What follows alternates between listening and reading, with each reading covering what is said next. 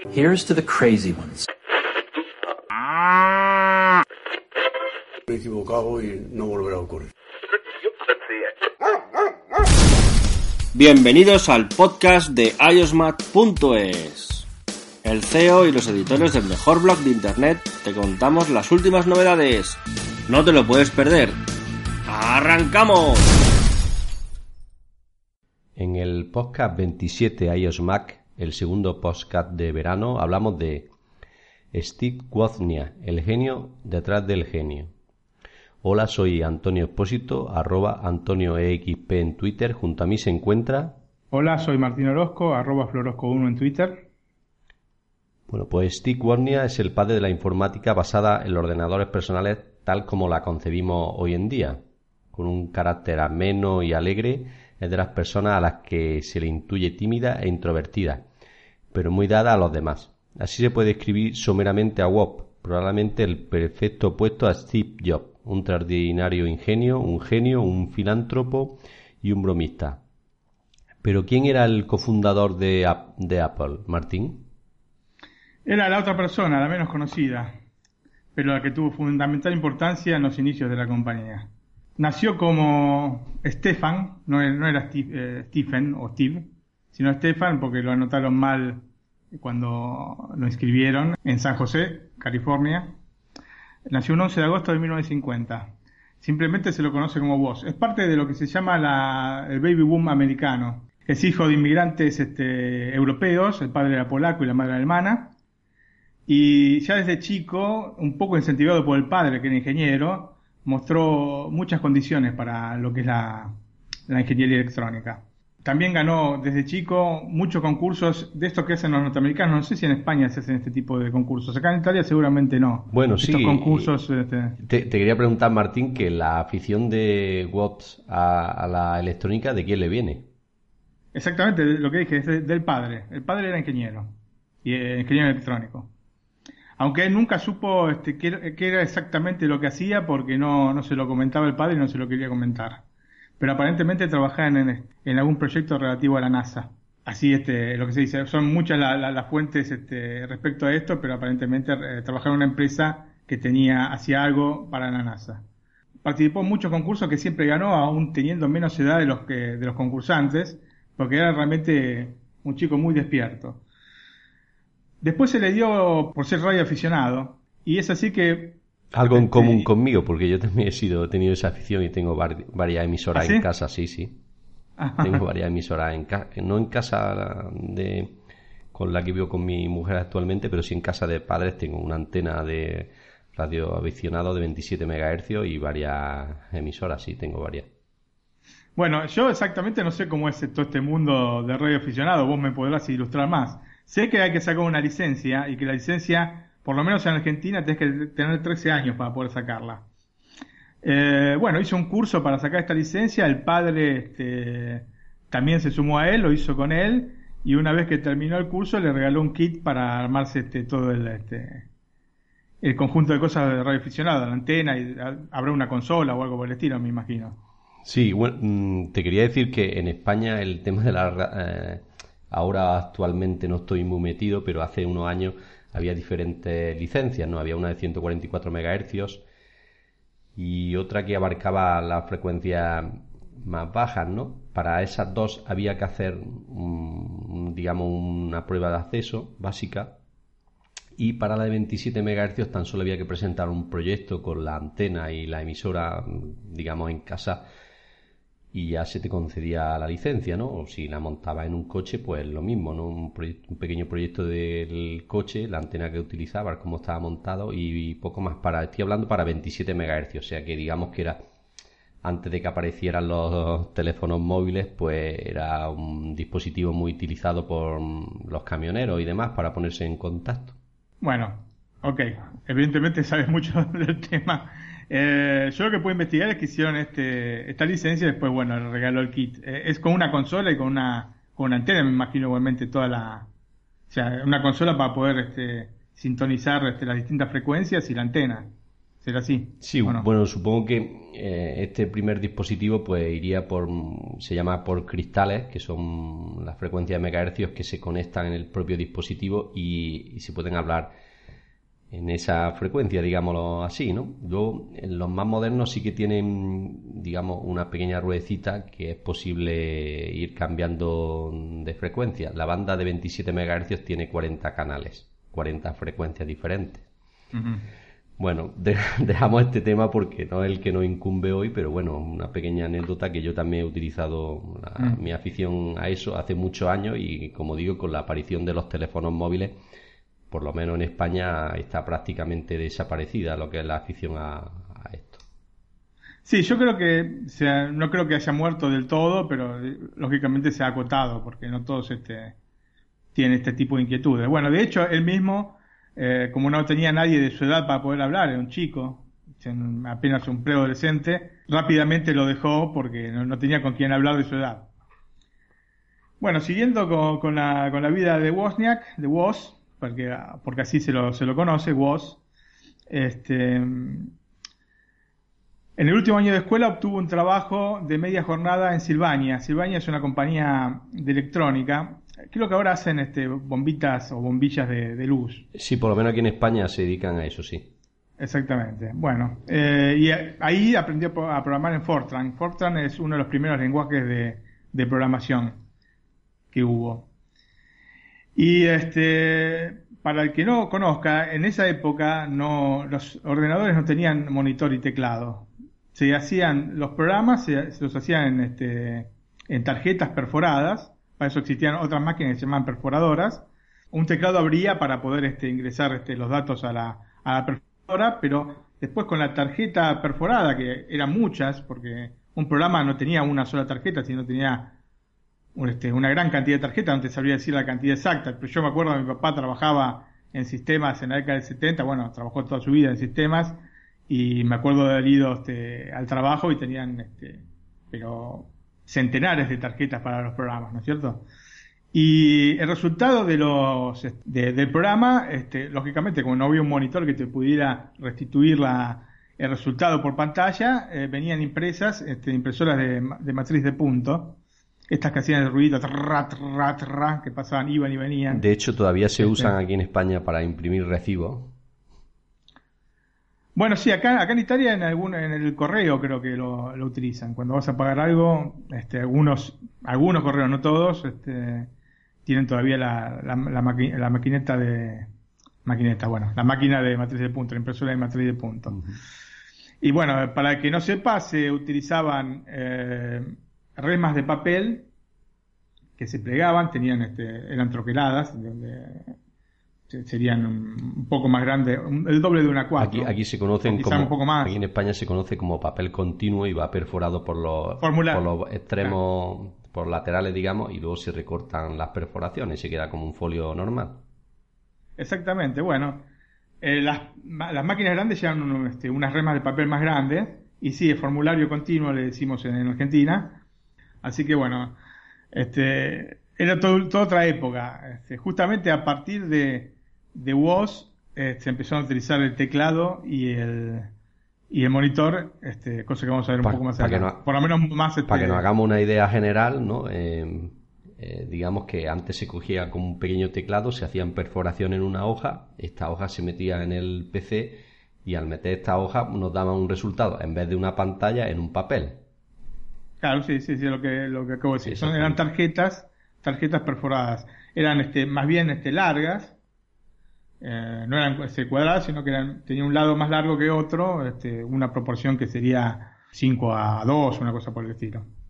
Bueno, eh, uno de los pasatiempos que tenía vos era rediseñar circuitos. Bueno, ya hablamos de que le encantaba la electrónica, le, encantaba rediseñar circuitos. Agarrar circuitos que salían en revistas de electrónica que él este, consumía asiduamente y se ponía como objetivo personal intentaba hacer todas las cosas con la menor cantidad de chips posible, porque ese era su pasatiempo y su, pasión. Em, ¿Pero eso llegaba a hacerlo físicamente? No lo llegaba a hacer físicamente justamente porque no tenía ni el dinero para poder comprar todos los chips que, tenía que emplear ni este, digamos, la cara como para pedirlos directamente a, a las empresas que muchas veces lo daban.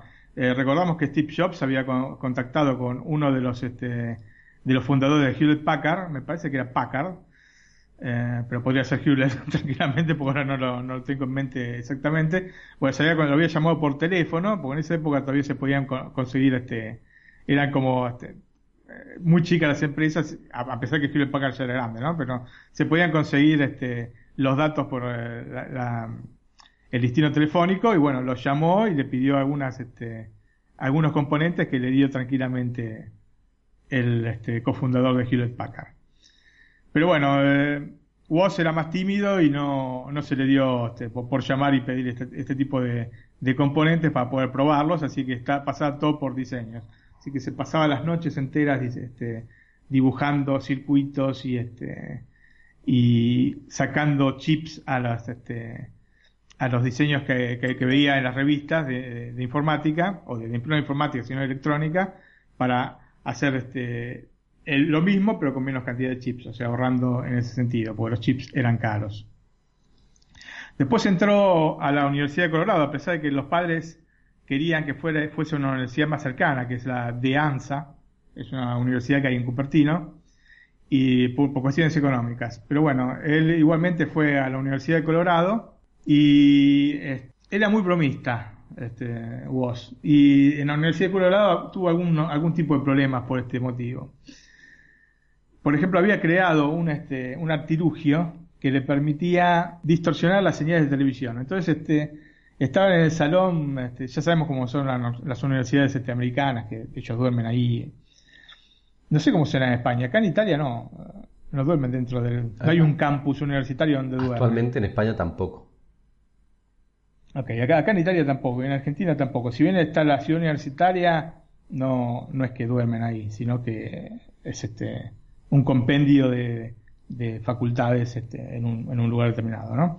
Bueno, la cuestión es que este, había creado este, este aparatito que distorsionaba la señal de, de televisión. Entonces, este, le gustaba estar este, detrás de, de escena, digamos, mirando como la gente estaba mirando la televisión, él hacía distorsionar la imagen y la gente iba y golpeaba el televisor, ¿no? Y entonces lo, lo ponía normal. Entonces sentaban y lo ponía de nuevo este, que no se viera bien. Así que se divertía con esas cosas. Eran chistes bastante, o bromas bastante simples y bastante eh, inocentes, ¿no? Especialmente seguramente por la época. Y, y bueno, él se divertía con ese tipo de cosas. Perfecto. Creo que vamos a pasar a uno de los primeros inventos dispositivos que hicieron Steve Jobs y Wozniak, que fue la caja azul o la, Blue Box. Como bien has dicho, Martín era amante de la revista eh, era amante de la revista de electrónica y leyó sobre esto, la Blue Box, eh, que permitía realizar llamadas telefónicas aprovechando un sistema de sonido que utilizaban las propias compañías telefónicas. Eh, tras comentarlo con Job, se convirtió en una obsesión para ambos. Martín, ¿qué nos puede decir sobre la Blue Box o caja azul? Bueno, primero, él conoció, antes de, la Blue Box, él conoció a Steve Jobs porque se puso con un amigo de él que se llamaba Bill Fernández, se puso a armar una, un ordenador pequeño, sin monitor y sin teclado, que lo llamaron Cream Soda. Y lo llaman cream soda porque lo hicieron o lo montaron mientras este, bebían refrescos de vainilla, que después iban a devolver las botellas, tomaban la plata que le daban por las botellas y compraban más, este, más refrescos.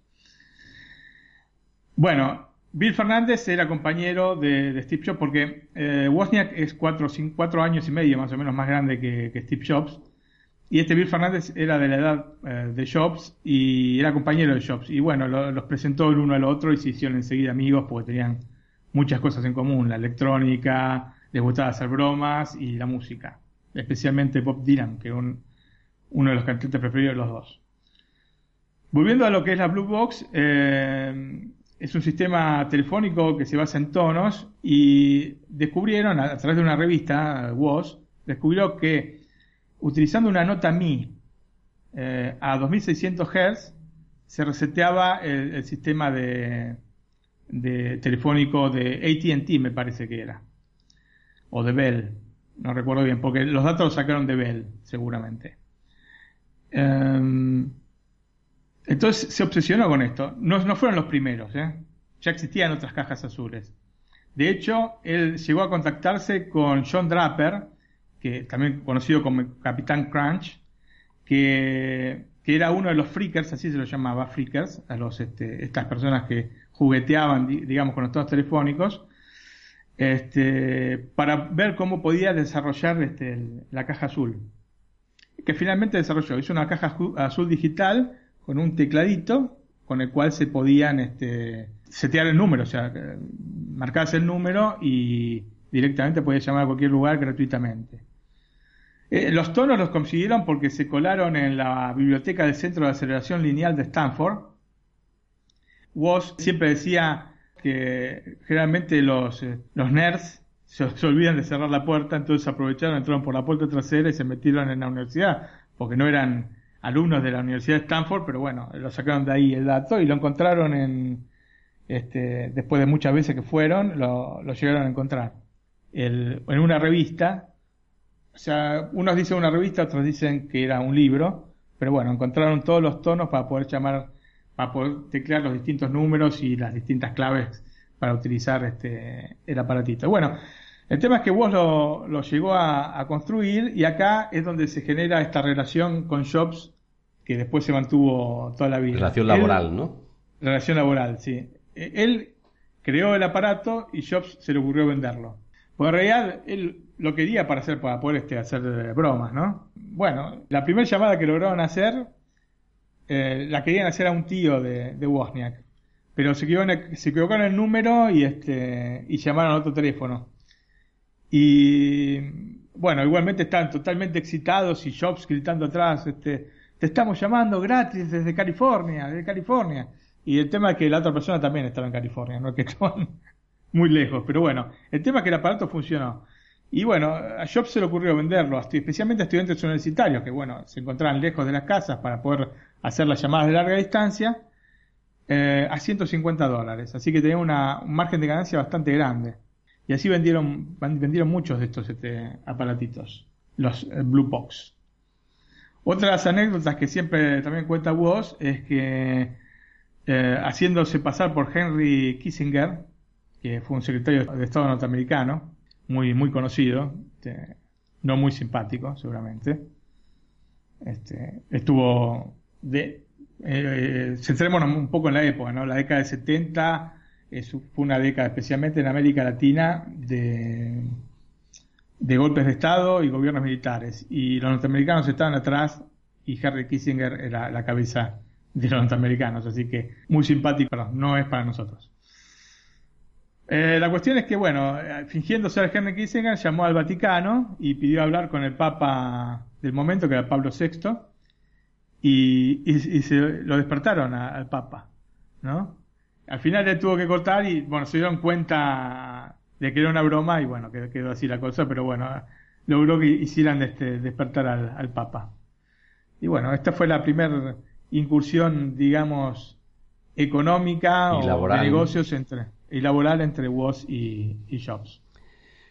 Bueno, ahora toca hablar del Apple I o el Apple One, que fue uno de los primeros computadores personales, el primero en combinar un microprocesador con una conexión de teclado y monitor. Como bien has dicho anteriormente, los ordenadores personales pues carecían de un teclado y un monitor, funcionaban con las tarjetas perforadas pues fue diseñado y hecho a mano por Steve Wozniak y Steve Jobs y que eh, finalmente, como centramos aquí el, el dato empresarial de Jobs, pues tuvo la idea de vender la computadora. Martín, ¿cómo empieza la historia del Apple I? Bueno, Steve Jobs trabajaba para Atari y en Atari habían este, establecido una, un premio de 700 dólares para quien pudiera construir, porque en ese momento los, juegos se construían, porque eran juegos de, salón, juegos de arcade, se construían, se, hacían las plaquetas, etcétera, no, no es que se programaba. Perdona Martín, es la, el típico juego de máquinas recreativas que había en los años 80, 90, ¿no? Exactamente, exactamente. En vez de tener un programa, tenían directamente este, circuitos que permitían hacer este, el juego, ¿no? Entonces, este, lo que quiso Atari, o el este, dueño de Atari, era eh, dar un premio al ingeniero que hiciera la plaqueta de juego con la menor cantidad de transistores posible. El juego era, se llama Breakout y estaba basado en el Pong. El Pong es el famoso juego que, bueno, creo que la mayoría, aunque no sean de la época, deben conocer que eran este, una especie de tenis, que eran dos, este, dos rectangulitos de cada lado con una línea de puntos en el medio y una pelotita que era cuadrada. Y el objetivo era pasar la pelota por detrás de la, de la barra del, del rival, digamos, ¿no? Y no sé si alguna jugaste. Yo, había una. una el Arcanoid sí es muy famoso y he jugado muchas veces. El, el, Arcanoid sí, pero el Arcanoid está eh, basado en el Breakout. Yo, yo me refería al Pong. El Pong es el, primero, el primer videojuego. Que pero eso era como dos paletas que se movían, ¿no? Que había una portería, ¿no? Sí, que se también creo que algún amigo tenía una videoconsola que, que iban con cartuchos, no recuerdo el nombre, que tenía e, uno de los juegos era ese. Bueno, yo recuerdo que mi papá nos había comprado, eh, estamos hablando de la década del 70, ¿eh? Eh, un, un, juego que se llama Telematch, que, bueno, venía la consola y venía, creo, este y un par de juegos más, ¿no? Y era, el control era muy pesado y grande y se movía con una ruedita. Exactamente, así era como la similar a esa, la que tenía un, un amigo y Sí es cierto que era uno, un juego muy simple porque eran cuatro líneas, pero bueno, eran los primeros y era muy entretenido. Sí, sí, sí, para uno era extraordinario. De hecho, bueno, la televisión en esa época en Argentina era en blanco y negro y bueno, se jugaban con pantallas en blanco y negro. Bueno, como bien dijiste, el Arcanoid, eh, bueno, el juego este que hizo o que desarrolló en cuatro noches nada más, que ya era un portento de, velocidad, eh, WOS, eh, se llama Breakout, que después, bueno, eh, muchos años después pasó a ser Arkanoid, que quizás sea más conocido para la gente más joven. La cuestión es que, bueno, ganó Jobs este, los 700 dólares y los dividió con, con Woz, 350 cada uno, que era lo que le había prometido. Lo que no le dio fueron los 5.000 dólares que le dio de bono el, el, propietario de Atari por haber hecho un trabajo tan bien y en tan poco tiempo. Y eso este, Woz se enteró muchos años después. Pues, pues seguramente si hubiera enterado antes, no hubiera, la historia de Apple hubiera sido diferente. Bueno, después fue recompensado, ¿no? Eh, se hizo millonario, en parte gracias a Jobs, porque si hubiera sido por él, él le, interesaba nada más eh, trabajar, él trabajaba en Hewlett Packard, le interesaba trabajar en Hewlett Packard y ser ingeniero y después todo lo demás un poco no, le importaba. O sea que Jobs al fin y al cabo lo hizo millonario a él, así que... El tema igualmente que dentro de la perspectiva de Jobs no había estado mal él, porque en realidad esto era un bono que le dieron después. Él lo que le había prometido era la mitad del premio que, había ofrecido Tari. Pero este bono le vino después. Lo podría haber este, compartido, sí, le podría dar una parte por lo menos, pero no, se lo quedó todo él. Lo más importante de toda esta etapa en Atari y estas cuatro noches que pasaron juntos, es que eh, Jobs le hizo mención de lo que, de una cosa que iba a revolucionar la industria informática, que eran los microprocesadores. Vos al estar este, compenetrado con HP, con Hewlett Packard, en, eh, en, todo lo que se relacionaba con las este, calculadoras, se trabajaba en ese sector en Hewlett, estaba demasiado centrado en eso y se perdía un poco las novedades que acontecían en el mundo informático que eran veloces como, como lo son ahora. O sea, si uno deja de, de, frecuentar determinados este, blogs como el nuestro, un mes o una cosa así, o, más aún, porque estamos hablando capaz que un año o, más, van a ver este, que las, los cambios son tan, tan veloces que perderte un año es perderte un montón de información. Y bueno, en la época era lo mismo. o, más, ¿no? Porque eran las cosas más novedosas y ahora sí es cierto que cambian, pero no tan, tan a pasos tan agigantados. Antes un año en, en este sector era, pienso yo, como ahora siete u ocho. Sí, aparte había otro tema, que no había internet y lógicamente las cosas que te perdías, este, quizás te las podías perder por mucho tiempo, hasta que se hicieran públicas. Así que bueno, él, este, esto lo hizo estar un poco más alerta a las cosas, este, este dato que le pasó Jobs en estas noches, como dijimos, este, de los microprocesadores, y lo hizo entrar a lo que se llamó el homebrew eh, Computer Club, que era este, un eh, club de, informática que hacían este, reuniones en, en, un garage de uno de los, fundadores. Esto estamos hablando del año 75. Entonces lo invitaron a él a, participar de una de estas este, reuniones, aunque él no, no hablaba porque era muy tímido, entonces se quedaba observando qué es lo que se hablaba.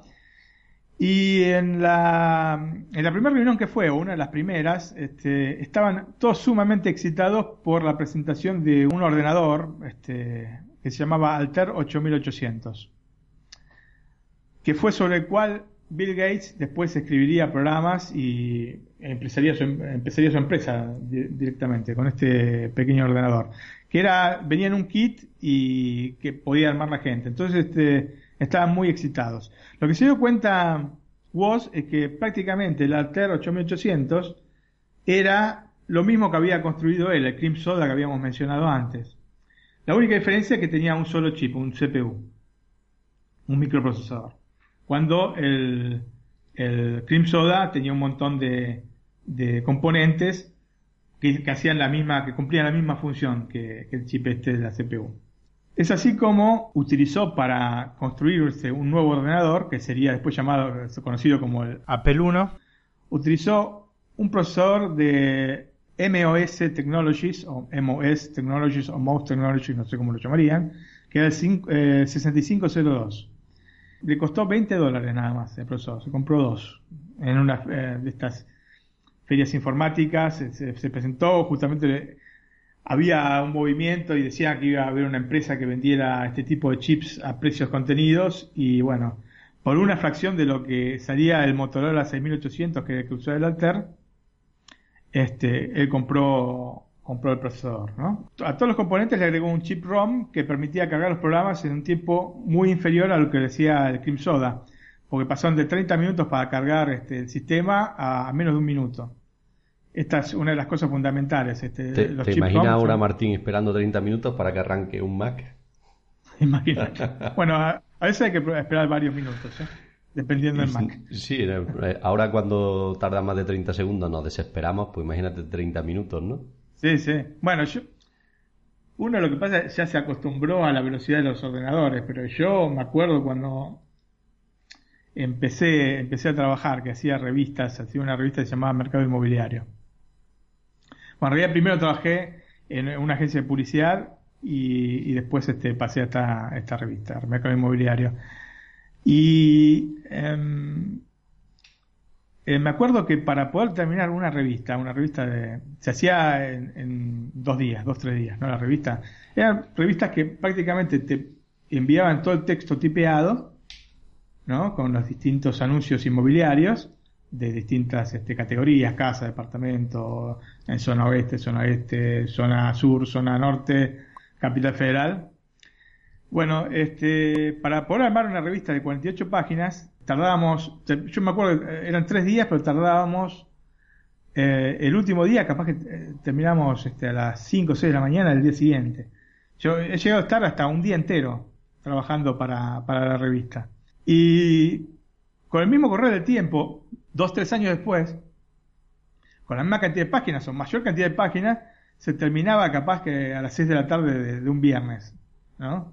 La revista. Así que, ¿cómo fue mejorando la velocidad? Y esas máquinas, con las que después ya terminaba mucho más rápido de hacer mi trabajo, son mucho, mucho este, más lentas de lo que son las ahora cualquier tipo de ordenador.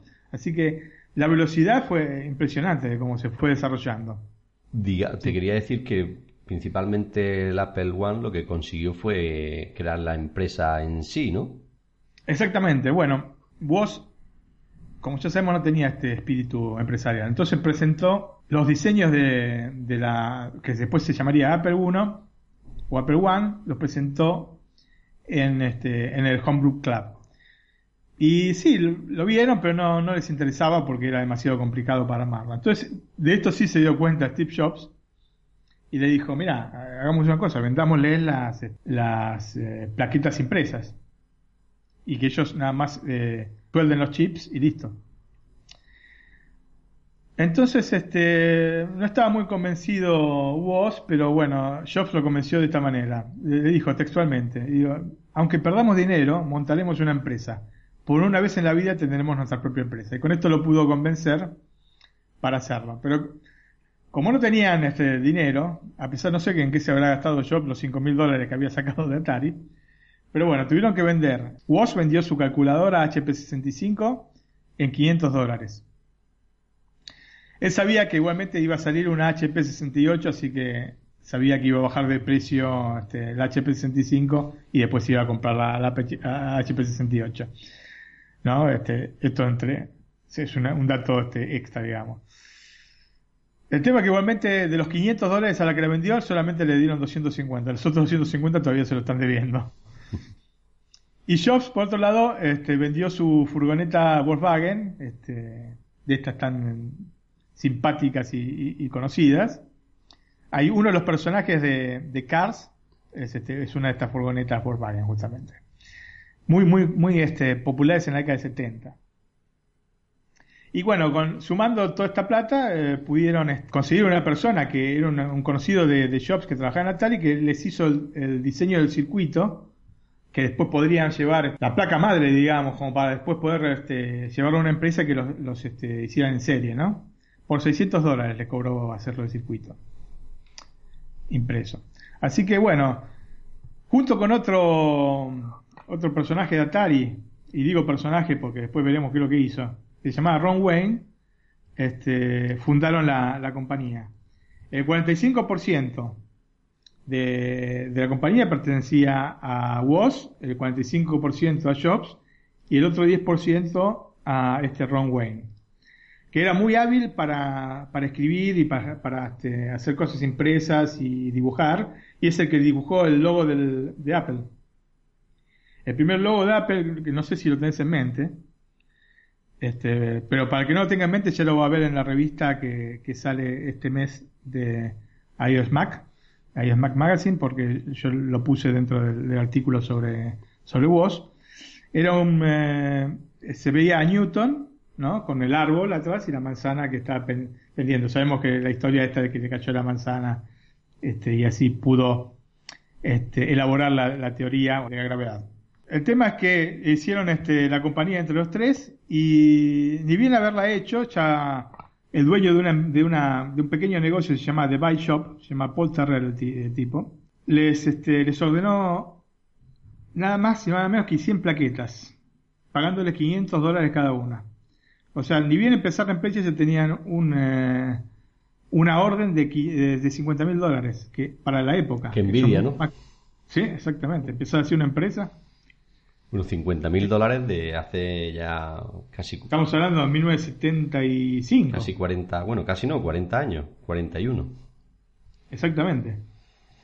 Así que imagínense que era mucha, mucha, mucho dinero.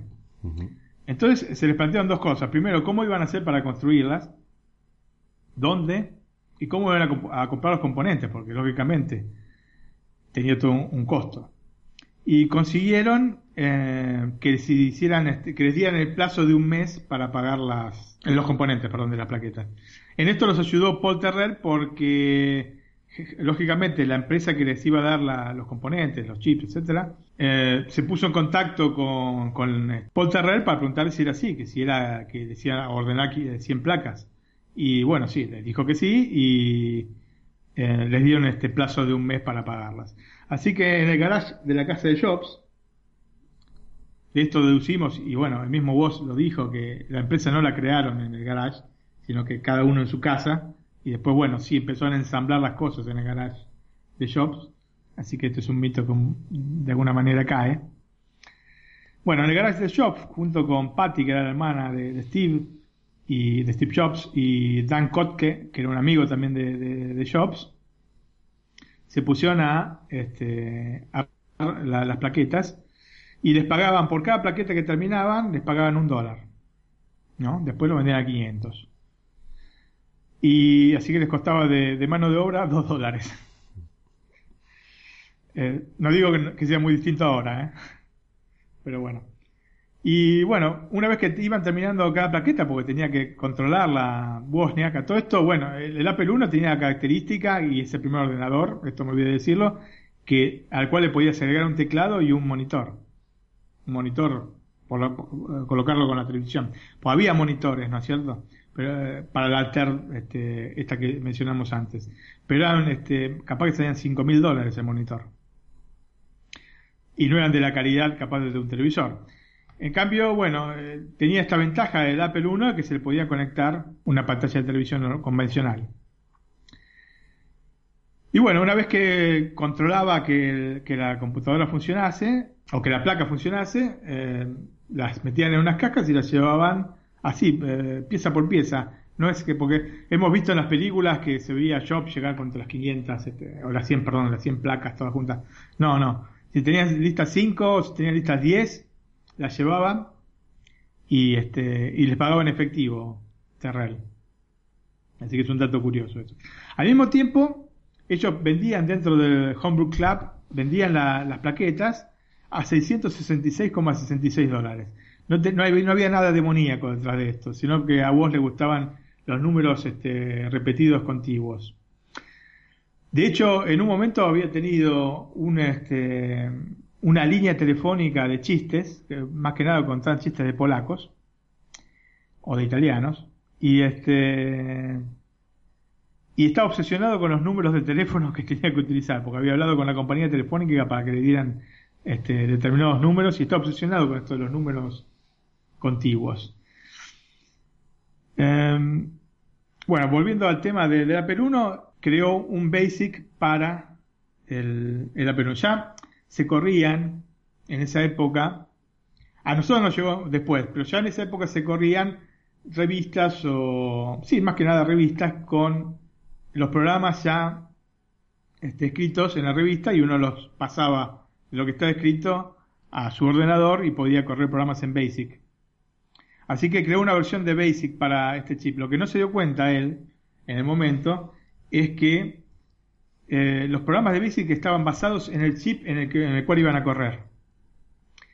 Entonces, eh, no porque haya salido una revista podía funcionar en todos los ordenadores, porque tenía, tenía, relación con el chip con el cual corría. Entonces, no todos los programas que había en la revista podían correr con el, con el Apple I.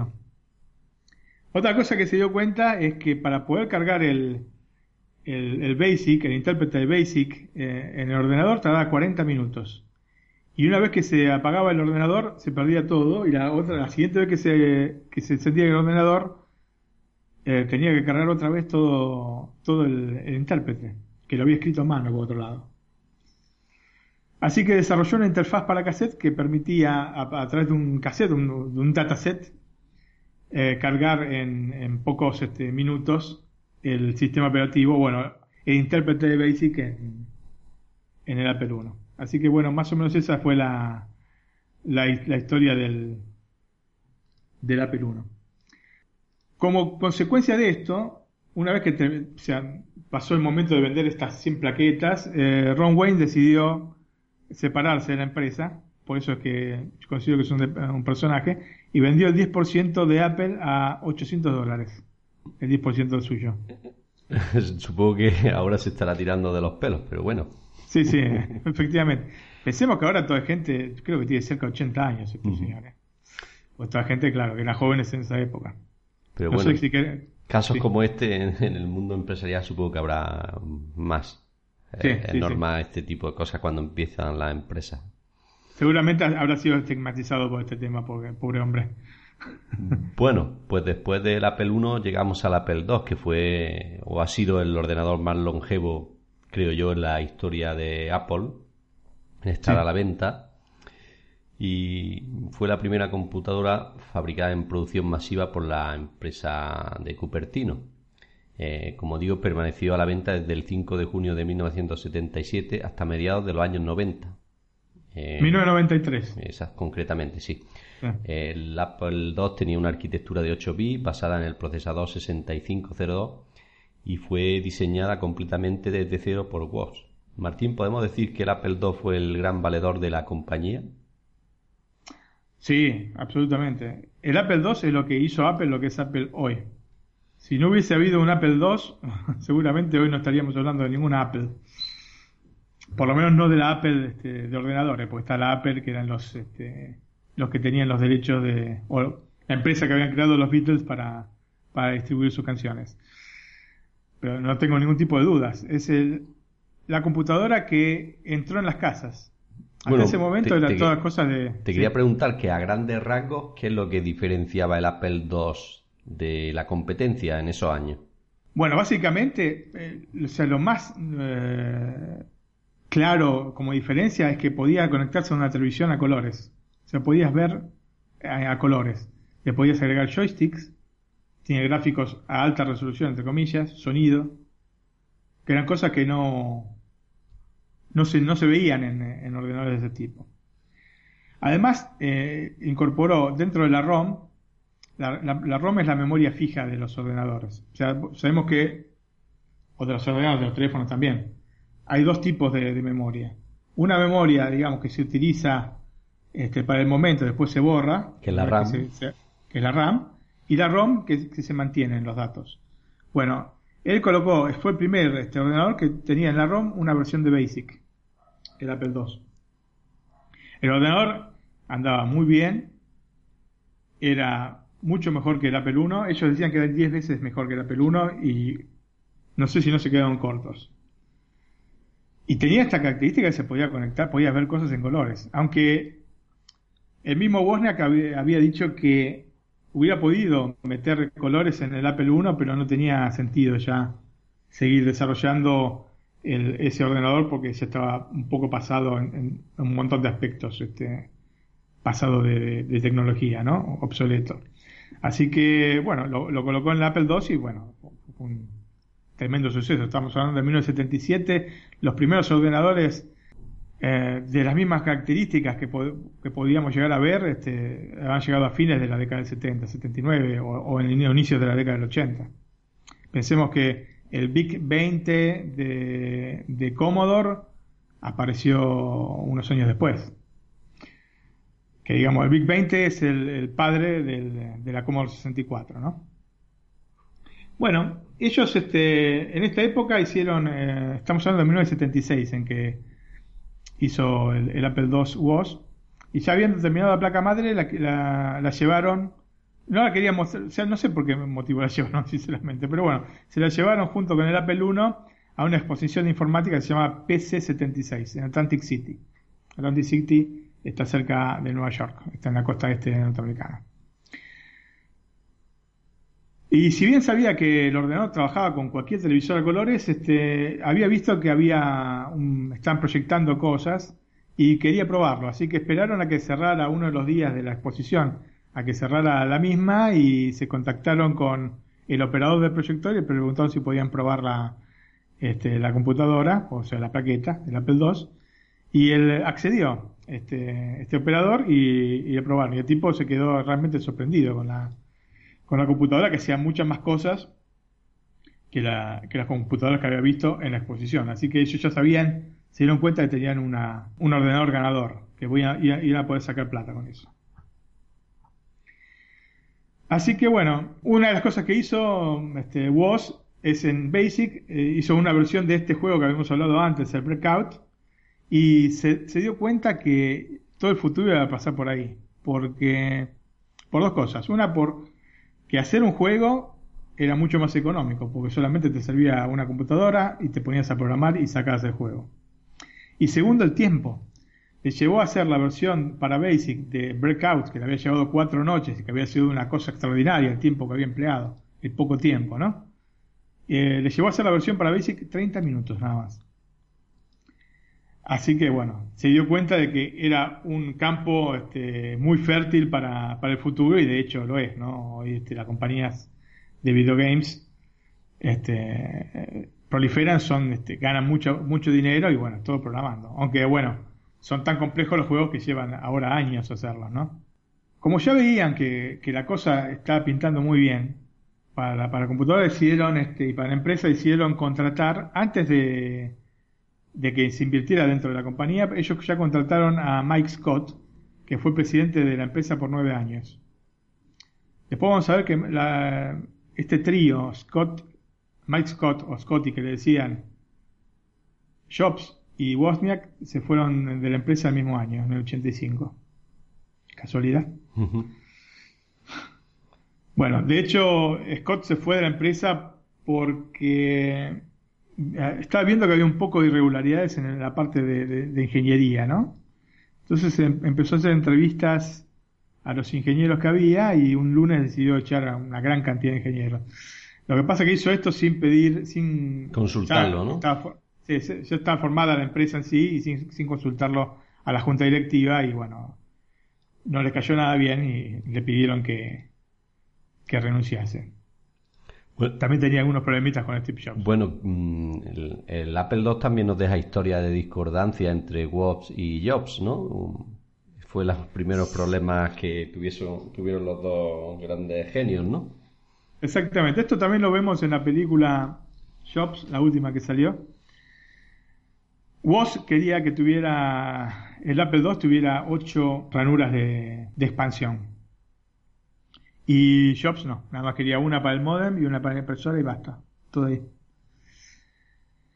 Pero, lógicamente, Woz con mucho tino, eh, y más que nada por la época, una época en que la mayor parte de la gente que accedía o que quería acceder a este tipo de, ordenadores era gente del sector, o sea que le interesaba la expansión. Y este, quería 8. Y Jobs estaba en sus 20, quería nada más este, dos. Finalmente, por suerte, para la, para la computadora eh, prevaleció el criterio de Woz. No sé cuántas veces habrá pasado.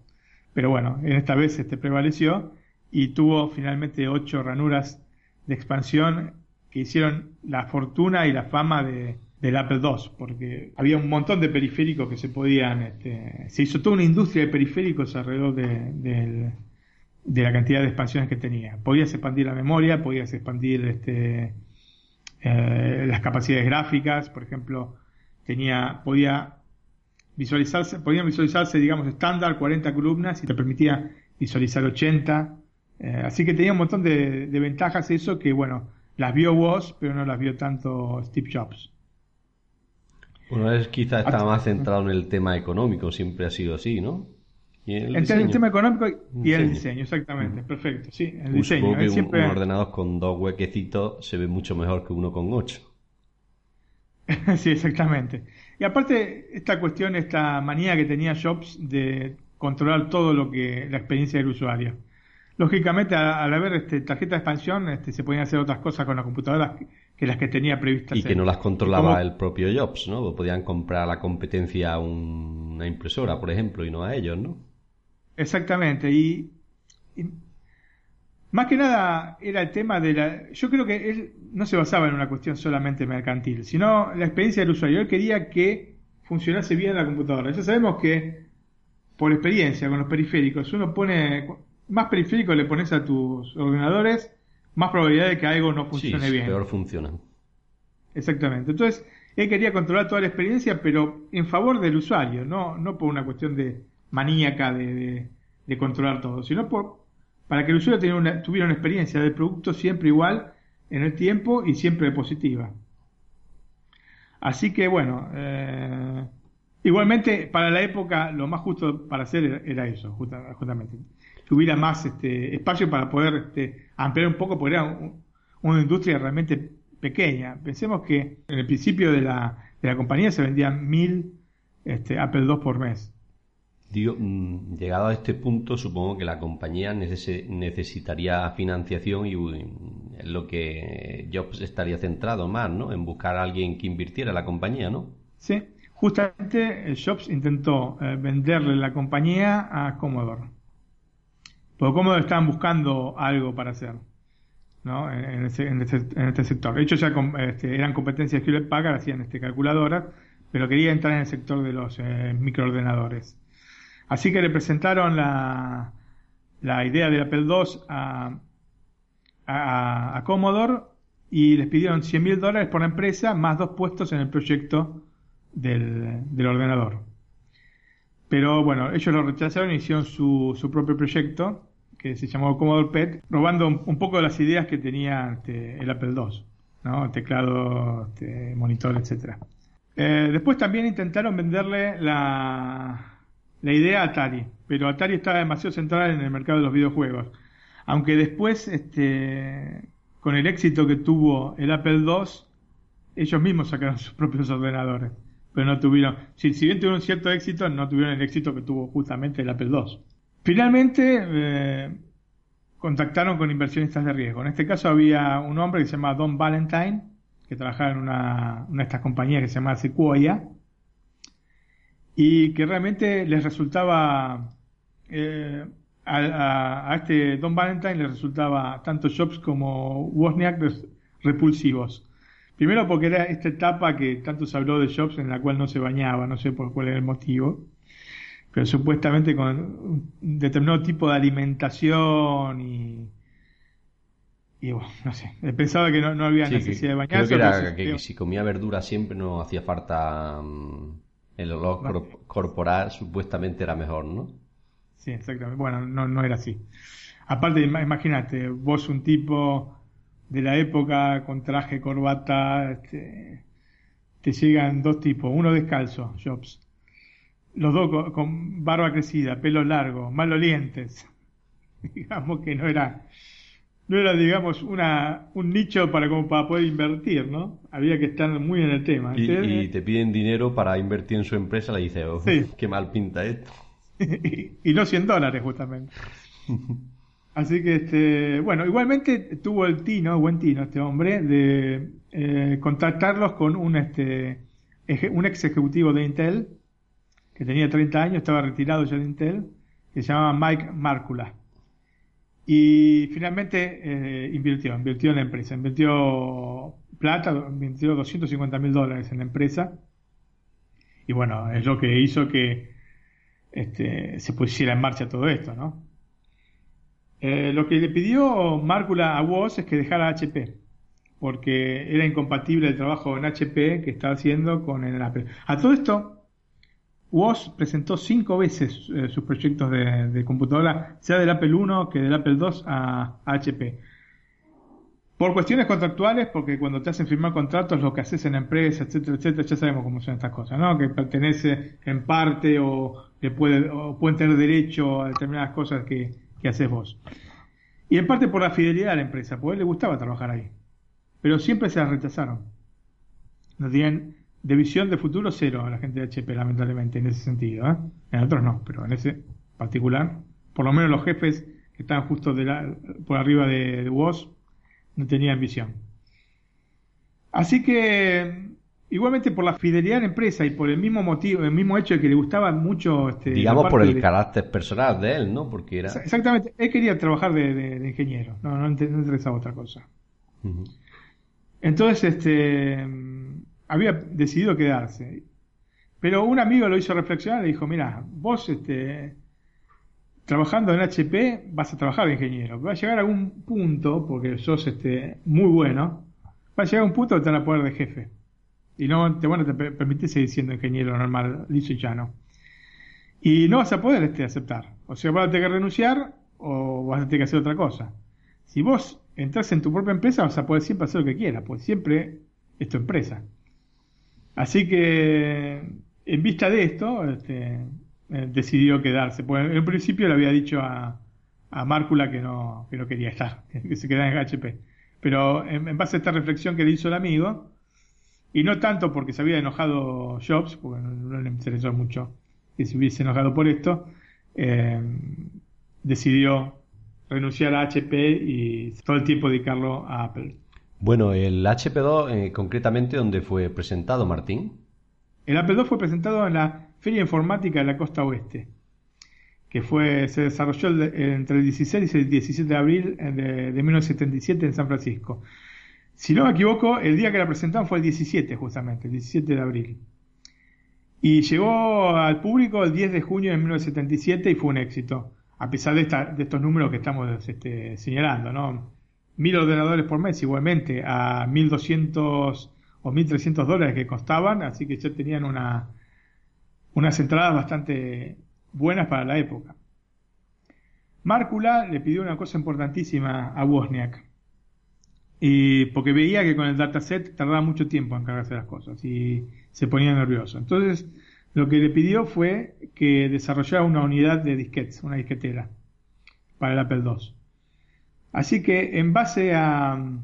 Eh, las disqueteras de la época usaban disquetes de 9 pulgadas, lo, lo, hablamos en algún podcast, que eran disquetes enormes, el doble, cuatro veces, eran flexibles, grandes, eran cuatro veces más o menos los disquetes este, 5 un cuarto que después este, se hicieron famosos.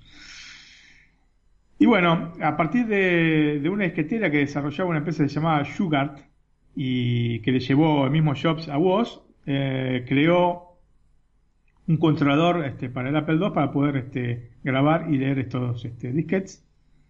Y lo presentaron en el CES de Las Vegas, el mismo CES que está ahora. Así que habrá sido eh, en enero de 1978 esto. Mm, por, hacer un inciso, si el salto de los SSD o de los discos mecánicos a los SSD ha sido un hito, el de un cassette a un disquete de 5 en cuarto fue mucho más, ¿no, Martín? Sí, sí, sí, una cosa... Era un salto enorme. la velocidad de, de, lectura era increíble, mucho, mucho, mucho más rápido que, el cassette. Yo creo recordar que en el... Y mucho más estable aparte, porque el cassette había que estar regulando el sonido con los agudos y eso para, para que no fallara. Creo recordar que en el, en el, Spectrum Plus, en el que tenían amigos, el cargar un juego eran 3, 4 o 5 minutos, o sea que pasábamos de 3 o 4 o 5 minutos a 10 o 12 segundos o 13, ¿no? Sí, sí, exactamente.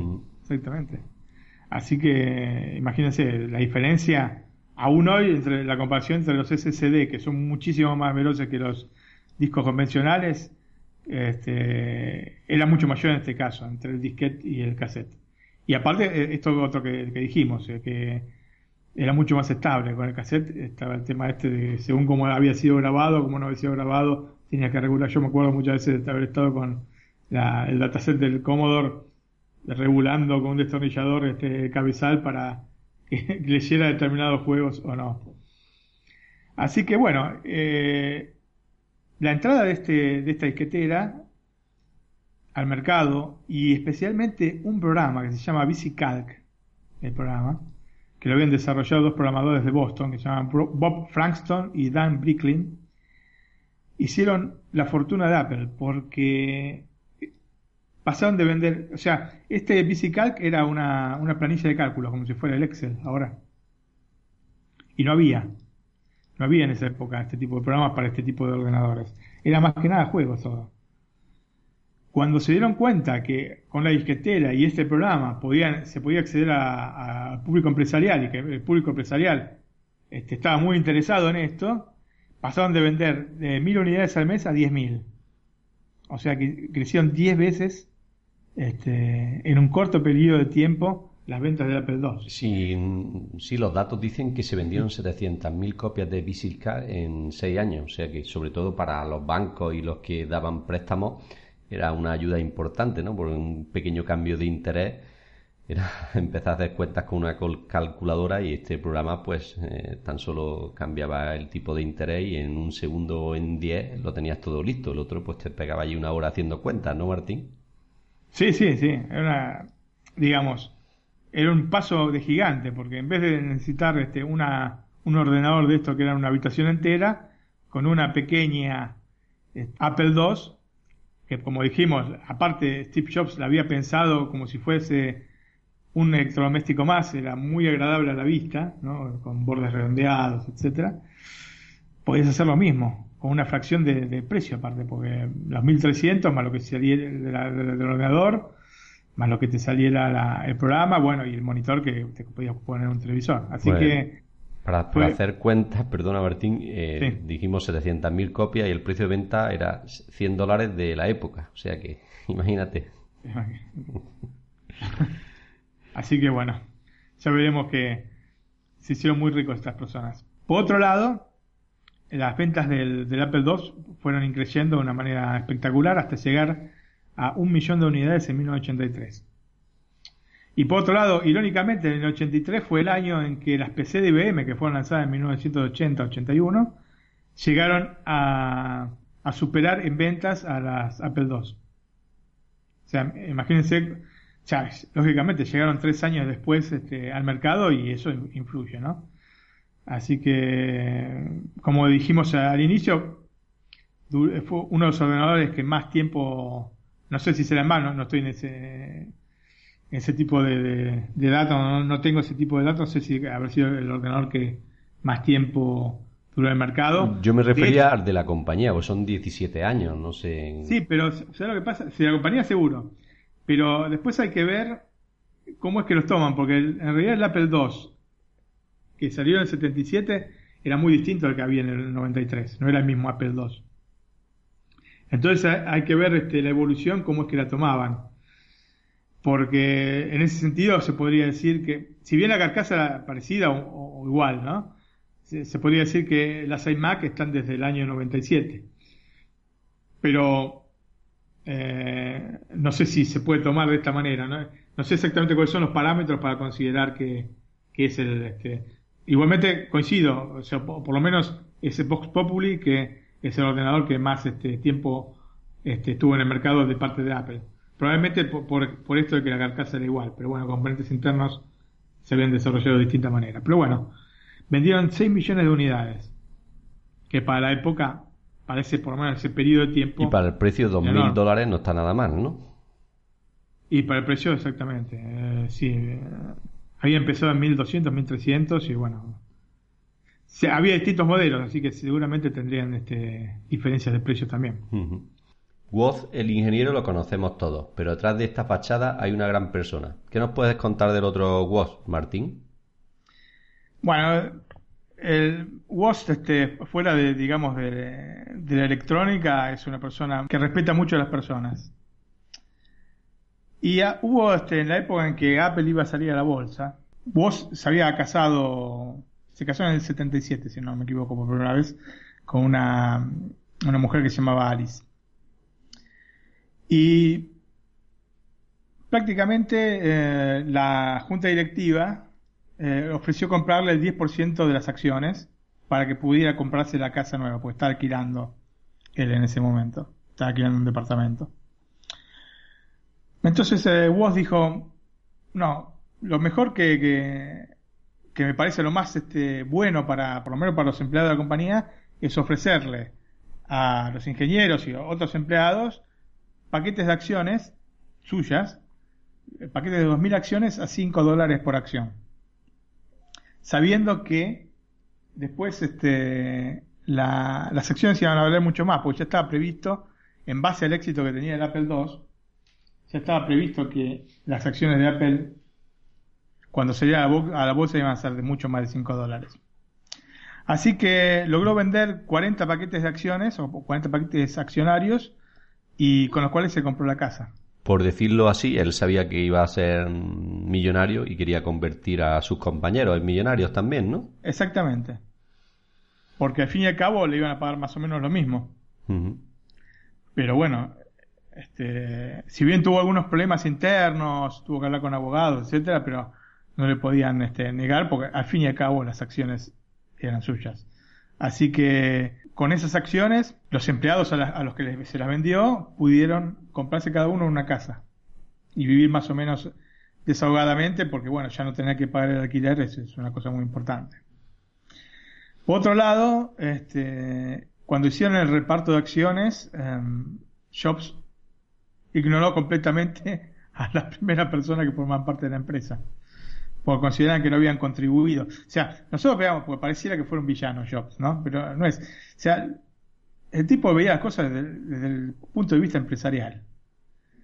Y eh, una persona que te había montado unos chips o que, yo qué sé, te había servido un vaso de Coca-Cola, no lo, no, no tenían en el mismo concepto que a vos, por ejemplo, ¿no?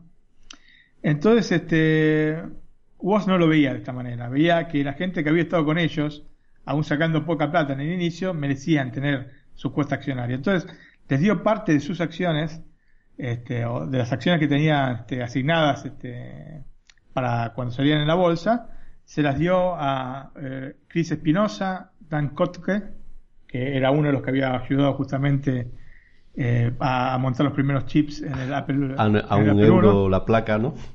A un dólar la placa, sí, exactamente. He dicho un euro y un dólar, sí, perdón. Sí. A Bill Fernández, que recordamos con el cual había esto, hecho esta, eh, esta primera computadora, se llamaba Kim Soda, y a Randy Wickington, disculpen eh, cómo lo pronuncio, pero no, son nombres un poco complejos para... Y nuestro inglés no es muy bueno. Y nuestro inglés no es muy bueno. Entonces, este, eh, este eh, Wigginton le había ayudado a, desarrollar la unidad de discos, la disquetera para el Apple II. Y entre las acciones que repartió, repartió un total de un millón de dólares. O sea, se desprendió de un millón de dólares. A pesar de que ganó mucho más, ¿no? Pero se desprendió de un millón de dólares. ¿Quién está en condiciones de decir que ha dado un millón de dólares a los amigos? Yo creo que muy poca gente. Primero que tienen que haberlo ganado, pero aparte sabemos que, que más gana, menos este, reparte. Y finalmente las acciones de Apple salieron eh, a la bolsa y pasaron a costar 22 dólares. Así que se hicieron, este, se hicieron millonarios él y Jobs y bueno, todos los que forman parte del, del, núcleo, eh, Márcula, etcétera, etcétera, se hicieron realmente millonarios. El mismo Scotty. Así que esto un poco muestra que lo que le interesaba a él era más la amistad y la fidelidad, como por ejemplo con lo que había pasado con HP, ¿no? De querer este, darles el producto primero a ellos antes de, hacer plata él mismo con, el producto, que, el mismo dinero, ¿no? No estaba tan este, obsesionado con ganar plata. Para él este, la informática o la electrónica era una pasión, no, era, no lo veía con, con, como lo veía Jobs, como un negocio. O sea, pasión y negocio en el caso de Jobs. Si vemos que también hay otros jobs que no es tan, tan en el sentido como tan en sentido empresarial, digámoslo así, ¿no? Uno tenía una visión más empresarial y otro más altruista. Sí, digamos, son dos tipos de personas distintas. Eh, esto no va en desmedro en absoluto de Steve Jobs. Steve Jobs era un genio, era un visionario, él veía un producto y sabía exactamente qué era lo que, dónde se podía posicionar, para quiénes se podía posicionar, cómo tenía que hacerlo, el, diseño del mismo producto, estaba en cada detalle. Y Wozniak era distinto, eh, es un filántropo, es, este, es una persona de otras características. Juntos eh, era una bomba. O sea, era realmente un, dúo dinámico, Batman y Robin. O Batman y Batman.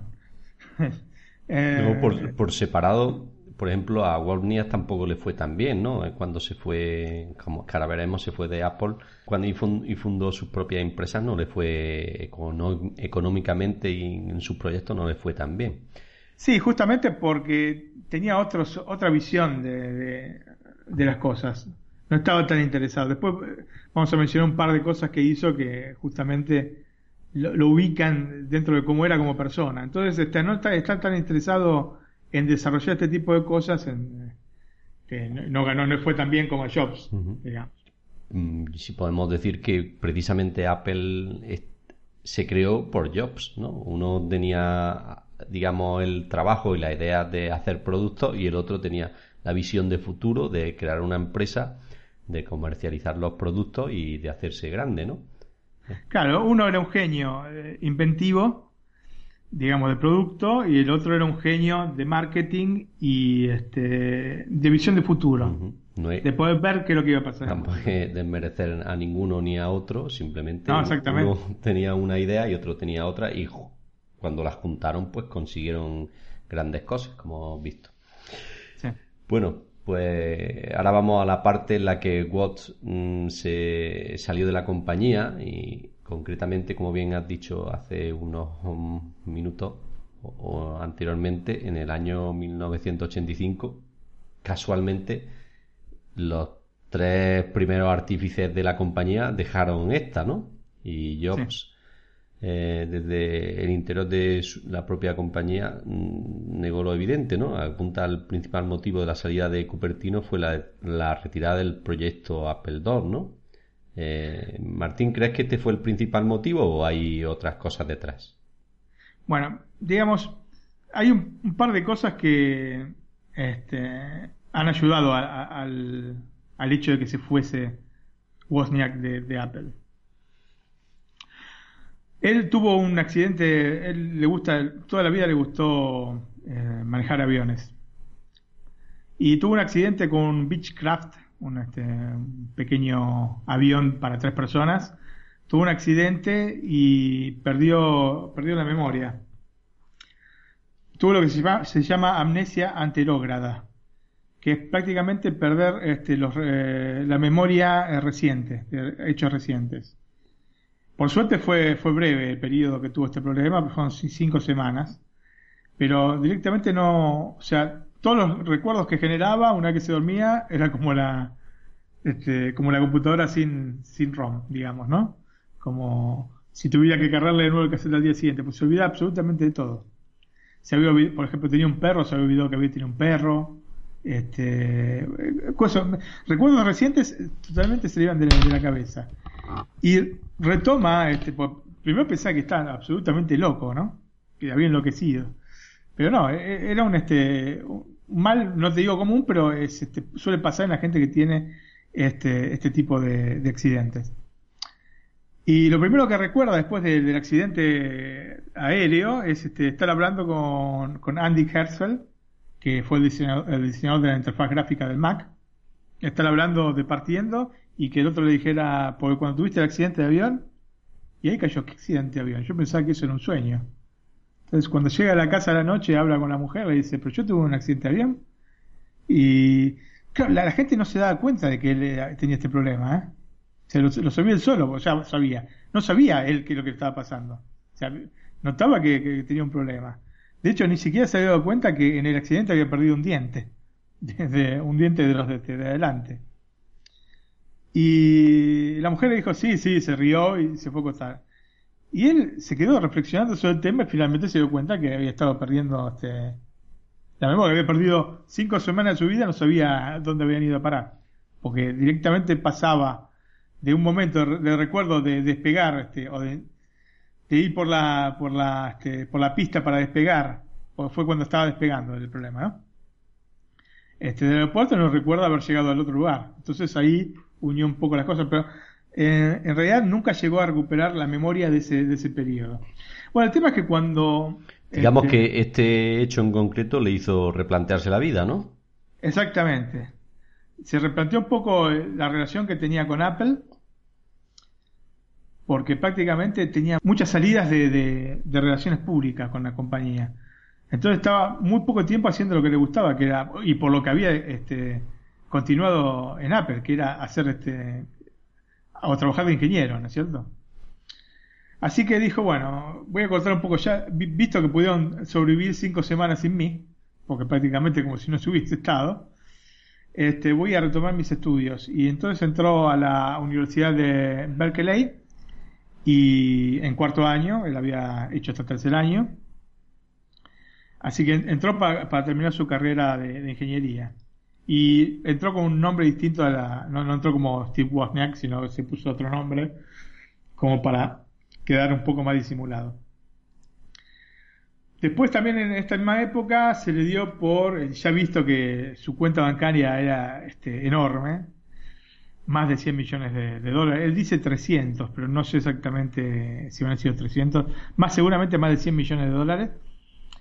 Hizo, se le dio por hacer un festival de, rock. En realidad era un festival de folk lo que querían hacer, pero recomendaron que lo centrara más en el rock. Pues, esto viene acaso que había sido en la década de 70 Woodstock. No sé si o visto hablar alguna vez de Woodstock. Mm, no, no. Woodstock fue un festival que hicieron en, Estados Unidos este, en la época, en la década de 70, hippies, etcétera, un, festival de em, este, una serie de grupos, ¿no es cierto? Eh, y la gente iba en carpa y estaba en carpa alrededor del, del escenario, etcétera, etcétera. Y bueno, esto le, encantó a él. Mucha gente, habían ido como un millón de personas, ¿no? Eh, mucha gente alrededor de, un escenario, etcétera, con cantantes. Entonces se le ocurrió organizar esto. Lo que no se dio cuenta es que era extremadamente complejo. Pero bueno, este, invirtió 12 millones, más de 12 millones de dólares, pero perdió 12 millones de dólares seguramente. Y aún así, al año siguiente lo hizo y perdió otra vez 12 millones de dólares. Todo esto se veía, se lo hizo el segundo año porque le habían dicho en el primer año que se había colado un montón de gente. Y el segundo año pasó lo mismo, pero habían hecho un control total y no se había colado tanta gente. Y el tema es que habían calculado mal la gente que había ido. O sea, la policía había hecho un cálculo erróneo de la gente que había ido, entonces igualmente perdieron 12 millones de dólares. Porque aparte de todo, no solo contratar los grupos de rock, sino que eh, construyó un anfiteatro en la zona. Así que bueno, fueron millonarias las pérdidas que tuvo, ya calculamos, 12 y 12 son 24 millones en dos años y bueno, ya, desde ahí en más desistió. Un dato curioso que, tuvo este festival, pues a él le gustaba hacer las cosas, ser el primero, ¿no? El primero, el primer niño que, que era radioaficionado, el primero que hizo la, la, computadora personal, hizo, fue el primero en establecer una conexión vía satélite entre Rusia o la Unión Soviética de la época y Estados Unidos, porque no había habido, si bien las conexiones vía satélites ya, ya se conocían, bueno, desde los Juegos Olímpicos de Berlín 36 que existían las conexiones vía satélite. Y bueno, fue el primero que este, logró hacer este, conectar dos astronautas, un astronauta ruso y Buzz Aldrin, o Buzz Aldrin, que fue el segundo hombre que pisó la Luna después de, de Armstrong, los hizo conectar vía satélite. Así que estaba muy contento de este, de este logro.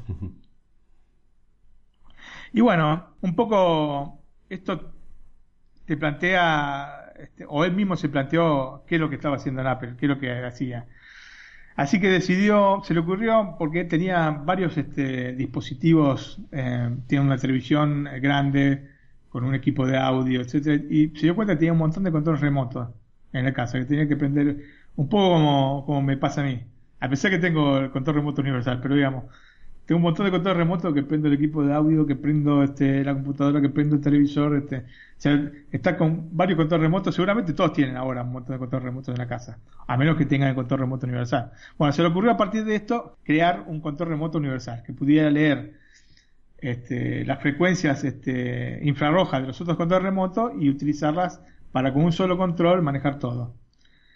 Así que a partir de esta idea chiquita, porque en realidad el, nicho al que podía ir dirigido era realmente eh, exiguo, porque estamos hablando de 1985. En aquel año nadie tenía una televisión, un equipo de audio, un, ordenador. Sí, no tenía tanto, tan, tantos, No había tanta este, electrónica en casa, sí. Sí, con control remoto específicamente. Bueno, por lo menos aquí en España, no sé, supongo que por allí por Estados Unidos sería diferente, pero aquí en España en el año 85 no había tantas cosas electrónicamente hablando en las casas. Sí, eh, yo creo que equipos de audio un poco más adelante se hicieron más populares los controles remotos.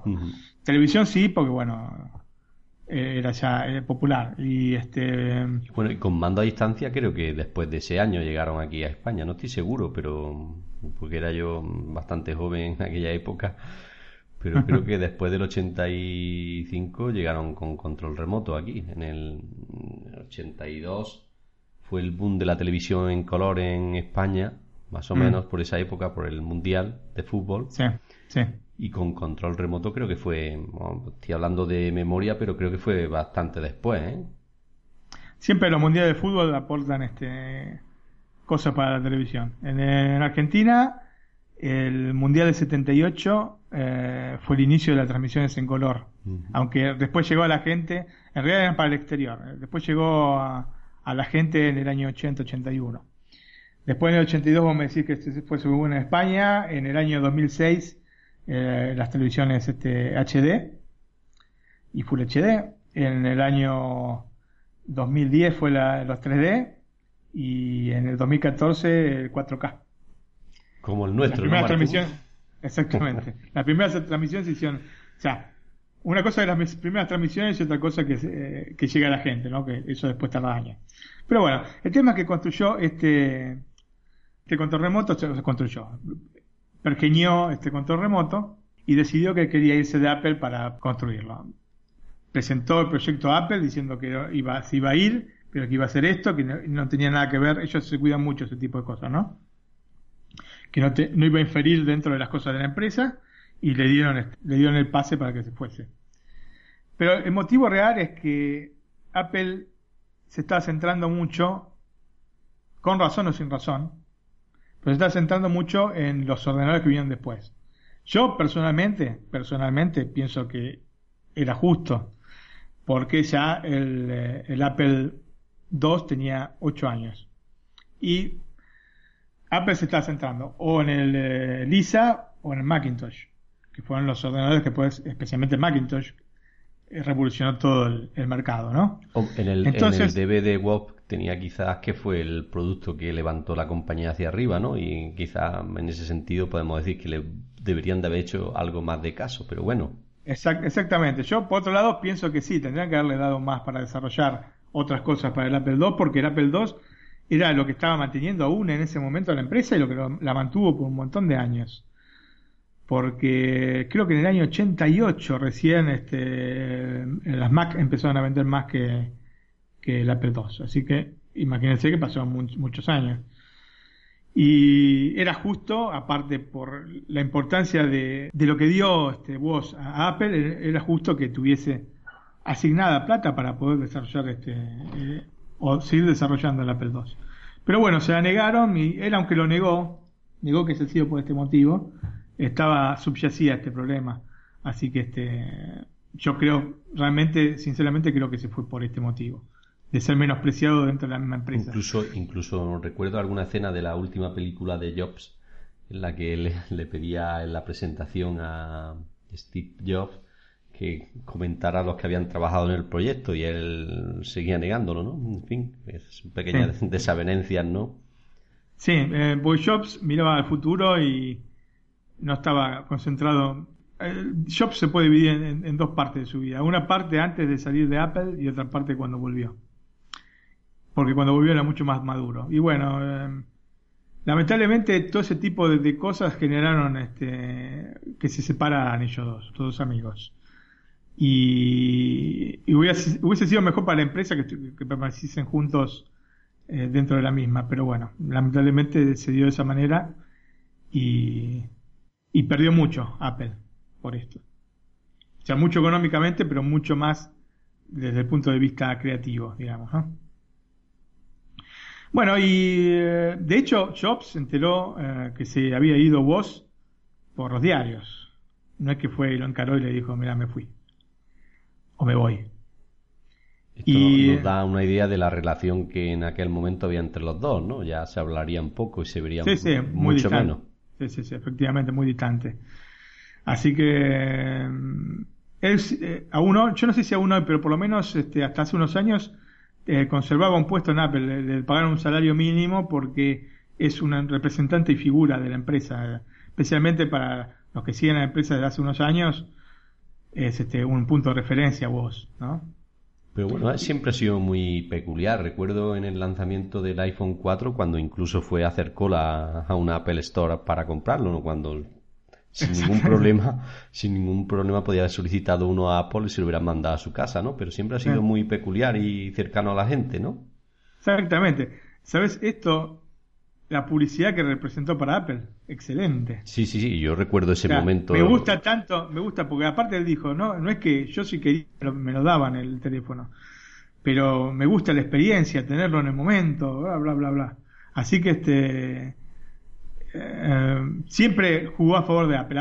A, veces critica a la compañía, pero bueno, son sus opiniones y hay, que, tienen que ser respetadas como la, de una persona que generó la, empresa misma, así que son muy, muy válidas. Aunque uno puede estar o no de acuerdo con esto. Por ejemplo, una vez dijo también que Apple tenía que hacer un iPhone eh, con, eh, con el sistema operativo Android también. Hacer una versión con Android. Pero bueno, porque a él le gustan las cosas mucho más abiertas. En ese sentido, bueno, cabeza dura como, como Jobs se seguía con sus, este, con sus ideales. Bueno, esta empresa que fundó junto con un amigo llamaba eh, Joe Ennis, se llamó Cloud 9, o Cloud 9 seguramente en inglés, y le pusieron ese nombre porque había un bar justo donde estaban, este, que después cerró, donde pusieron la empresa que, tenía ese nombre, y les gustó y se, se lo apropiaron. Pero como el nombre estaba ya registrado, eh, terminó llamándose CL9, la empresa. El control remoto, si bien era bueno como eh, por eh, las, características, este, digamos, de las cosas que podía realizar, que era este, obtener los códigos de los distintos controles remotos y aunarlos en uno solo, estéticamente era horrible. tanto, era tanto horrible que parecía una, una prueba, no, no, si usted lo buscan en, internet, o si, sí, si lo buscan en internet, van a poder ver en Google eh, busquen eh, CL9, este, eh, CL9, con CL9 o CL9 WOS y van a encontrar este, este, fotos del, del telecomando y este, o telecomando, telecomando es italiano, el control remoto, ¿cómo es que le dicen en España? Mando a distancia. Sí, mando a distancia. Ok. Eh, van a ver que era muy, muy, muy feo, muy feo. Se notaba que no estaba Shopside. Era en forma de T, tenía unos números enormes y en la parte superior, digamos, en la parte superior de la T eh, tenía una pequeña pantalla LCD. Esta es el LCD que habíamos comentado antes que tenían los los primeros este, juegos portátiles de Nintendo, ¿no? A mí me recuerda, a mí me recuerda a un teléfono. Exacto, sí.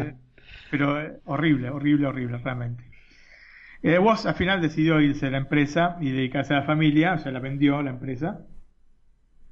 Y bueno, ella tenía dos hijos, tres hijos, dos hijos en ese momento y un hijo después que nació en el 87. Uno que se llama Jess, que, que nació en el 82, poco antes una semana antes, creo, del US Festival, que fue, el festival de música que hizo. Después este, Sara, que nació en el 84. Después tuvo otro, este, Gary, que nació en el 87. Después de esto se dedicó a enseñar, eh, primero para chicos, le gustaba enseñar mucho para, para chicos, ver cómo reaccionaban. Y, y después hacer, este, actualmente lo que hace son conferencias en distintos lugares del mundo, estuvo hasta hace, estuvo hace poco tiempo acá en Milán, eh, pero lo que pasa salía muy caro ir a verlo, sinceramente. Y también estuvo en Argentina hace, creo que el año pasado, o hace dos años. Así que me imagino que también está en España, porque le gusta mucho girar, le gusta mucho moverse, y bueno, estar este tipo de conferencias. Y qué mejor que ver a uno de los fundadores de, de Apple este, hablándote. ¿no? Cierto, Martín. cantidad de anécdotas las que nos ha dado y supongo que seguirá dando, esperemos que por muchos años. Yo creo que, no sé si piensas tú igual que yo, ¿crees que Apple perdió más que ganó con el abandono de WOS de la compañía? Yo creo que sí, yo creo que, perdió, eh, dejando ir a, a sin ni siquiera hacer ningún esfuerzo para retenerlo. Y perdió más que nada en, visión de futuro. Hoy, más que nunca, se nota que hay pocas ideas. Y un tipo como vos hubiera sido ideal para eso. Especialmente porque uno que estaba, digamos, la parte estética se la puede dejar a, a miles de diseñadores buenos que hay en el mundo, ¿no? A Johnny Ive, Johnny Ive, digamos que es el que diseñó las la más famosas. Y la parte de la idea, del concepto del, del producto, lo podría hacer tranquilamente Wozniak. Porque es un genio. Es un genio. O sea, hizo de nada este, una computadora, la primera computadora personal. De nada, no había nada. O sea, era todo muy en el éter, ¿entendés? Muy nada desarrollado. Y se le ocurrió poner el teclado, se le ocurrió poner este eh, el monitor, se le ocurrió que se podían correr juegos por ahí, se le ocurrió que podían este, eh, con los disquetes podían mejorar este, la velocidad y este, abrir este, otros, otros panoramas. Era, era es, es un genio. que pasa que, bueno, ahora está, se dedica a otras cosas, pero ha sido una pérdida realmente no solo para Apple, sino en general. Este, que no se dedicase, o no, que, no continuase a dedicarse a, a la electrónica. Como bien has dicho, un genio. Mm, creo que Apple no lo aprovechó lo suficiente seguramente en los últimos años y quizás si le hubieran dejado o le hubieran cedido algo de dinero para que, para que siguiera desarrollando la Apple II, pues hubiera permanecido en la empresa. Porque como bien han dicho, lo que a él le apasiona es estar directamente trabajando en los productos y no verlo en un papel. Y esto es lo que mejor se le da a hacer y lo que sabe y lo que le apasiona. Bueno, yo creo que vamos a dar otros datos de interés de WOS rápidamente para ir finalizando. ¿Y qué nos puede decir unos 8 o 10 puntos interesantes para que se nos quede el concepto de la persona? Bueno, eh, él, como dijimos en algún punto del, programa, hizo en, un, en el año 72, 73, hizo una línea de chistes telefónicos que prácticamente uno se llamaba a este número que daba y te respondía un mensaje con un contestador automático que salían caros, así que él los alquilaba a 50 dólares por mes em, de la época, siempre hablamos, ¿no? 50 dólares de la época, em, por el cual no obtenía prácticamente nada. O sea, eh, llamabas a un número y obtenía al máximo la, la empresa telefónica que facturaba sus este, sus cosas, ¿no? Sí, no, el- existían los números a pago. En la línea lo que se contaban, creo recordar, era chistes, ¿no? Exactamente, chistes de polacos, chistes- especialmente de polacos porque, bueno, él era de origen polaca, el padre era polaco, pero bueno, había chistes de un poco de todo tipo. A veces él mismo agarraba el teléfono y se ponía a hablar con la gente. Así conoció a su primera esposa, Alice. Directamente levantó el teléfono y se puso a hablar con ella y bueno, quedaron para, para salir y bueno, finalmente se casaron en el año 77. Su juego preferido era el, Tetris. Eh, de hecho, Casi todos hemos jugado y muy conocido, ¿no? Entre nosotros. ¿no? exactamente, exactamente.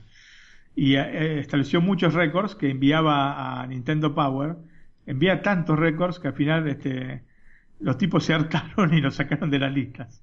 Así que él lo resolvió este, enviando los, eh, los récords como Evets Kainzow, que sería Steve Wozniak escrito al revés.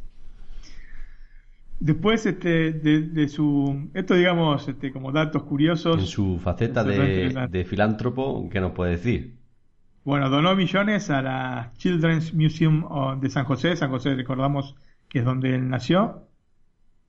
A The Tech, que era un museo de informática de Silicon Valley. Al Ballet de San José. Y al Centro de Artes Escénicas de San José. Eh, era tanto la, la cantidad de dinero que, que- que puso que pusieron una calle con su nombre en, en San José, California. Después es- también es masón, pero ¿por qué se hizo masón? Eh, eh, está atravesando un periodo, eh, digamos, de crisis con la esposa, con Alice, y eh, ella estaba dentro de una de lo que se llamó la Orden de las Estrellas Orientales, que era un grupo dentro de la masonería. Aparte de su trabajo como ingeniero, también hizo alguna cosilla más, ¿no? Fue dueño de un cine, también pa- para... eh, Él tenía la idea de que si se casaba, se casaba para siempre, pero pues bueno, se casó cinco veces finalmente, ¿no? Este, así que hizo de todo para salvar su primer matrimonio. Y una de las cosas es, es compró un cine porque la mujer estaba encaprichada con tener un, cine, un determinado cine en una zona muy particular de, de, de la ciudad. Yo creo que sería de Cupertino, pero no, ahora no recuerdo bien el, lugar donde era. Eh, Tal así que era una zona, un barrio bajo. Y bueno, igualmente lo restauraron todo el cine, pero nunca tuvo un gran suceso porque justamente no era un, no era un cine céntrico. Otra cosa de las más curiosas que hace es relacionadas con la eh, tecnología es un deporte, ¿no? Sí, juega al, al polo Segway. Segway son estas, este, esta especie de patinetas que tienen dos ruedas y que son con motor. Tiene eh, también este, una especie de... Algunas tienen como un palo como para poder sostenerse, ¿no? Una especie de manubrio. Y otras directamente sin nada. Y bueno, él juega con estas al polo. Tiene un equipo de, de, de Silicon Valley, de, de polo. Este, así que le encanta jugar a este, este comillas deporte. Como vemos todo relacionado con, con la tecnología. Exactamente. Bueno, supongo que también en Estados Unidos también se hartó de vivir allí e incluso pidió la ciudadanía en otros países, ¿no? Así es, así es. Pidió la ci- ciudadanía australiana porque le gusta la ciudad de Melbourne. Este, justamente tenemos uno de nuestros editores que está viviendo ahora en Melbourne, Y que escribe asiduamente Gerard. desde allí. exactamente, Gerard. Y este, bueno, es, eh, aparentemente es una ciudad hermosa y eh, más también por lo que nos dice Gerard. Y Woz tiene la idea de ir a vivir allá en algún momento. Y ahora sigue viviendo en Los Gatos, Los Gatos, California, siempre en la zona de Cupertino, ¿no? Y participó este, en un programa que se llama Bailando con las Estrellas, eh, que no sé cuál será el, nombre, porque sé que está en otros países, creo que está en Argentina, eh, Bailando por un Sueño o, algo así. También acá está en Italia. Así que participó en ese programa y perdió bailando un tango. Así que me siento en cierta parte responsable por su derrota. Y bueno, nada, eso es un poco este, el perfil, como para terminar de, generar el perfil de, de Woz. Bueno, y la, la, faceta filántropa de, de Woz la podemos, este, podemos acceder a ella haciendo donaciones, etcétera, a través del sitio que se llama www.woz.org o www. Bueno, pues creo que le hemos dado un repaso importante a la vida de Wops, aunque todo no queda aquí, ¿no? Porque también tenemos que decir que creo que hoy también se presenta el número 4 de iOS Magazine, ¿no? Y también va dedicada a Word, ¿no, Martín? ¿Qué nos puede decir, que nos puede adelantar de la revista para el que escuche el podcast antes del lanzamiento?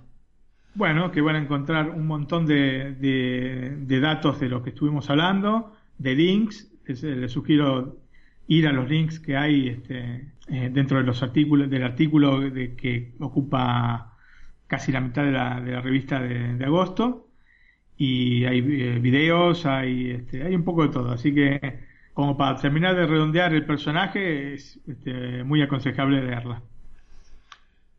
Bueno, y para finalizar este podcast especial, nos queda mm, los agradecimientos, ¿no? Yo tengo uno en concreto de Sebas, eh, lo conozco de hace bastante tiempo, incluso hemos hablado por teléfono y en Twitter es arroba Sebastien111.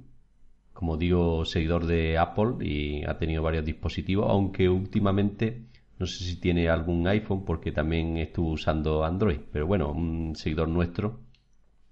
También a Sergio Agüedo, ¿no? Que escucha todos los podcasts y nos felicita todas las semanas. Y no sé si tienes tú alguno más, Martín, por ahí.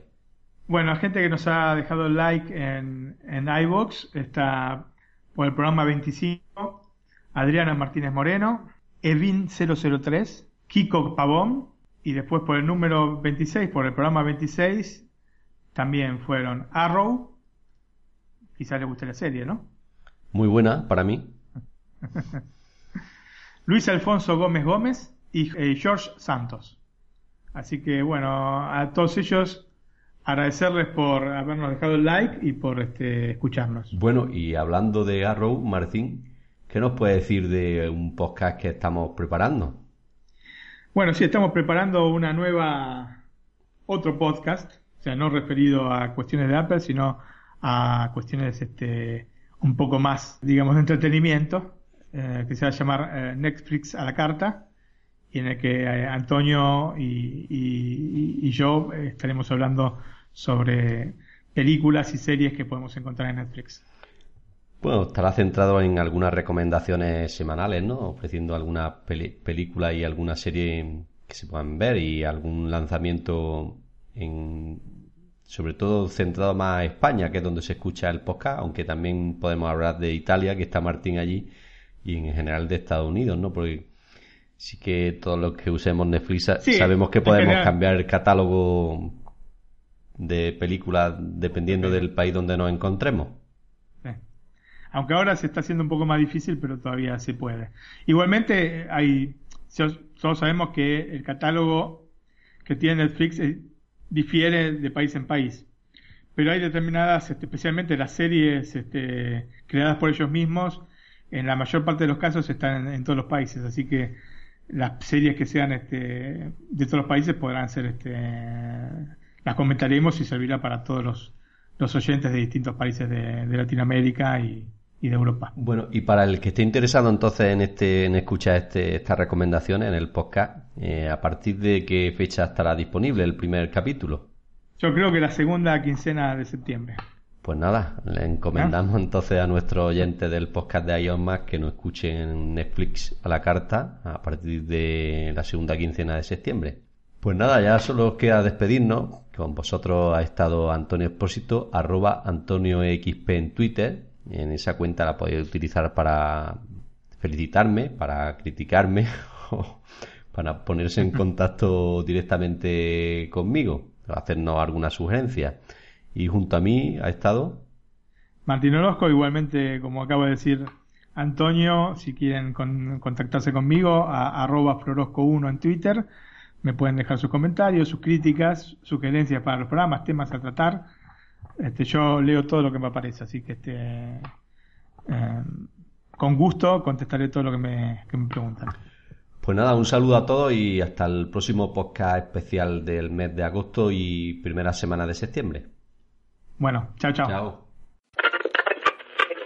Here's to the crazy ones. equivocado y no volverá a ocurrir.